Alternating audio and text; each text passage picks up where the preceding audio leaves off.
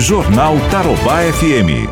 Mas os representantes do futebol amador estão agora pedindo o retorno das atividades aqui em Cascavel. Semana passada, a Liga Oeste de Futebol 7 protocolou na Prefeitura um plano de contingenciamento com 14 medidas para a volta do futebol amador com segurança. Esse plano conta com propostas para evitar a disseminação da Covid-19 durante a prática esportiva. Porém, o Centro de Operações Emergenciais, que é o COI, indeferiu o documento, né, alegando a importância do isolamento social e mantendo com isso o futebol amador parado. Assim, os representantes do futebol amador estão se mobilizando agora para pedir a volta do esporte de uma outra maneira, um protesto, domingo.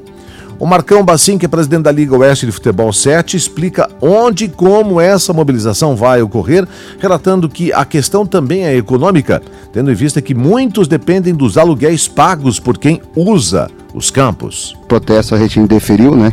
Junto com, com os atletas aqui de Cascavel e os donos de campos, né? O local vai ser na frente da prefeitura, às 16 horas, domingo, dia 17 quem está apoiando o futebol, quiser prestigiar nós lá, ajudar nós com a campanha, porque nosso plano foi reprovado duas vezes, na verdade, já, né?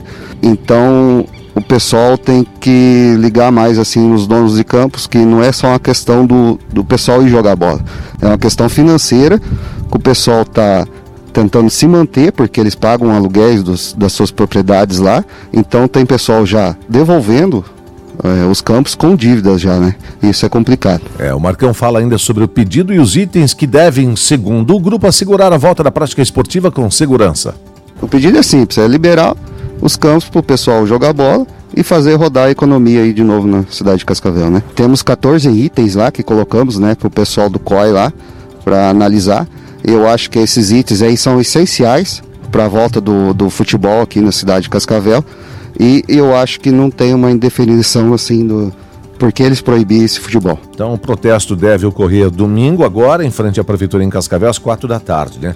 Segundo o grupo, pelo menos 200 pessoas já confirmaram a participação nesse protesto. Jornal Tarobá FM.